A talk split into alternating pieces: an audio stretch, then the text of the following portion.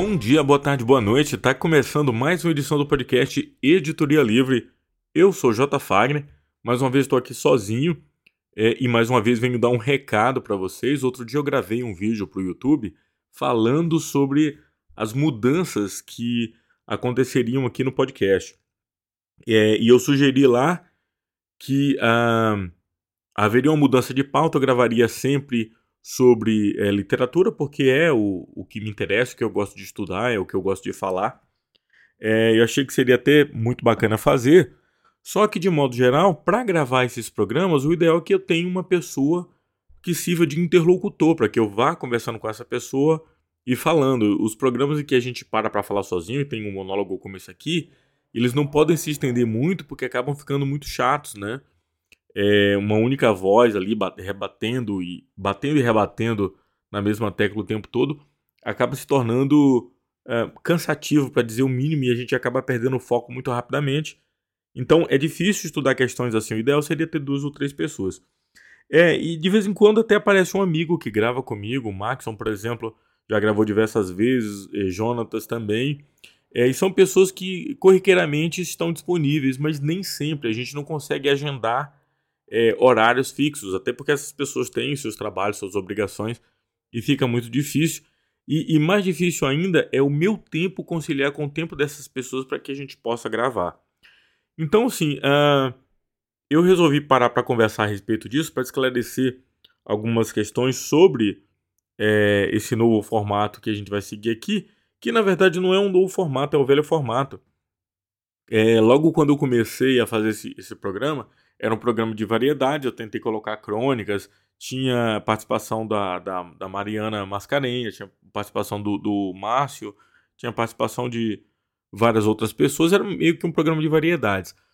É, só que com o passar do tempo eu comecei a fazer a gravação dos livros do Ed, o Tudo que, que Tem que Fazer é Sonhar, é, e, e, toda semana saía um capítulo novo. Eu fui praticando e foi bacana isso porque o Ed me deu a oportunidade com esse exercício de melhorar essa narração, é, melhorar inclusive essa dicção. Não que eu seja é, um grande narrador, um grande orador, não é isso, não.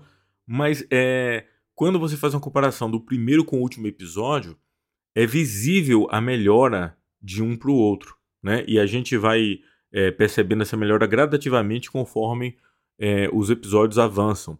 Então eu queria continuar praticando, porque ainda tem muito para melhorar, obviamente, eu acho que sempre terei mas é, queria continuar praticando e queria continuar com a publicação do podcast. Infelizmente, por uma série de fatores, como eu já falei, é, falta de pessoal para gravar junto, falta de tempo para fazer um podcast roteirizado, é, os podcasts acabam não tendo uma periodicidade como deveria. Então, o ideal é que fosse semanal, mas acaba sendo quinzenal, às vezes nem quinzenal sai, é, e fica um pouco meio bagunçado. E como eu quero ter respeito aqui por quem está me ouvindo, é, já que a pessoa perde um, um, tempo da sua vida ali me ouvindo, mesmo enquanto caminha, enquanto lava o prato, enquanto faz outra coisa, é, seria legal se eu tivesse esse compromisso né, e conseguisse manter, sei lá, semanalmente ou quinzenalmente de fato.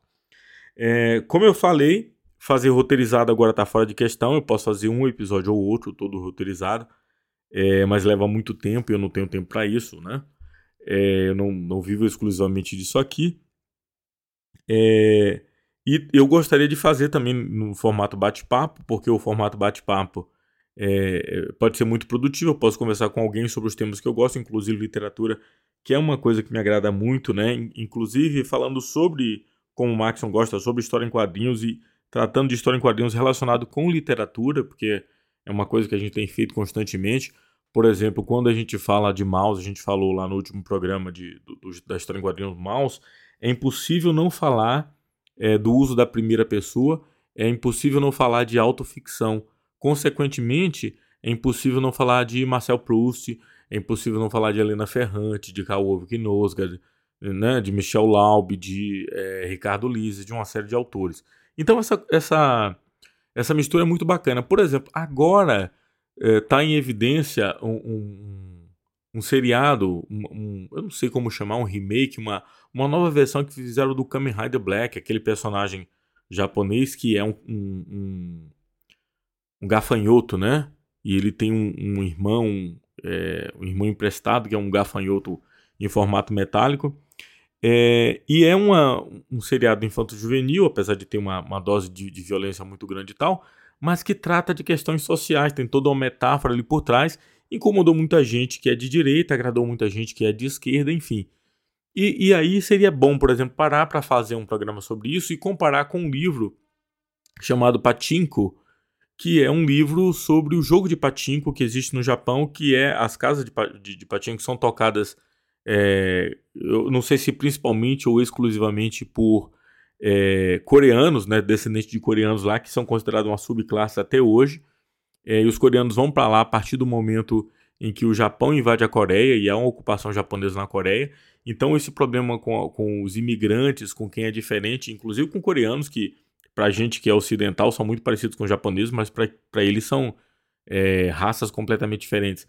Então é, é, seria bacana fazer uma, é, uma, uma, correlação ali, né, um bate-papo entre Patinco e é, o, o, seriado do Kamen Rider, porque assim, é bacana uma, uma coisa é, do, no campo da fantasia, mas a, para além disso, será que a gente não pode trazer também uma análise é, um pouco mais realista, um pouco mais pé no chão, um pouco mais pautada uh, numa narrativa é, mais fácil de entender, sei lá, né? É, e eu não estou aqui tentando minimizar o trabalho que fizeram no Kamen Rider, não é isso. Eu só estou dizendo que a gente pode correlacionar uma coisa com a outra. Mas para fazer isso, o ideal é que eu tenha uma pessoa aqui para bater papo, porque nessa conversa aqui, nesse monólogo, a gente já tem aqui acho que seis minutos e pouco de conversa é, em, em, determinados momentos a gente vai perdendo a atenção, porque é um cara só falando, uma única voz, né? Monótono, monotom, sabe? É um único tom batendo ali o tempo todo, isso é um pouco cansativo. É... E muito difícil, inclusive, de manter a concentração. Então, é, esses programas é, de, de diálogo ainda vão existir, eu vou fazer esporadicamente aí, sempre que possível, os programas com, com Max, com Jonatas, com outras pessoas, mas o padrão aqui vai ser a leitura, pelo menos a princípio, a leitura de, de, de contos e crônicas. E eu posso pegar os grandes autores da literatura brasileira que já caíram em domínio público. Por exemplo, a obra de Machado de Assis, outro dia eu gravei aqui para o podcast um conto de Machado de Assis e teve uma repercussão bem legal. Então por que não gravar os outros contos de Machado de Assis que estão todos disponíveis aí? né? Seria uma forma de praticar, seria uma forma de trazer para quem é, nunca leu a obra de Machado. De repente a pessoa né, é, se interessa de ouvir e, e a partir da, da, audição possa também se interessar em fazer a leitura. Vamos torcer por isso. E nesse meio tempo pode acontecer aqui de, de vir um programa ou outro roteirizado, de vir um programa ou outro de bate-papo, de vir um programa ou outro de entrevista, mas o padrão serão essas, esses contos é, que, eu, que eu farei a leitura, né? Uma espécie de, de, de audiobook, audiodrama, sei lá, do, do jeito que você preferir é, tratar aí. E esse exercício vai acontecer para que eu possa é, começar a gravar as minhas próprias crônicas. Porque eu tenho um problema sério em, em, fazer a leitura daquilo que eu escrevo, né? Eu às vezes travo, né? Eu, eu vou ali e não fica como eu gostaria. Então, se eu praticar um pouco mais, de repente, depois que eu gravar lá todos os contos do Machado, né? Eu me interesso em fazer as minhas crônicas aqui, meus contos também, e fazer uma gravação. Então, é, fica fechado aqui, fica acordado. O programa volta a ser semanal. É, toda semana a gente vai ter um, um, conto diferente. A princípio, os contos do Machado. Quando esgotar, eu aviso aqui quais serão os próximos. Né? Não vou colocar muito efeito é, sonoro, uma hora ou outra eu posso colocar um efeitinho, porque isso dá trabalho, toma um tempo e eu não tenho todo esse tempo disponível, né?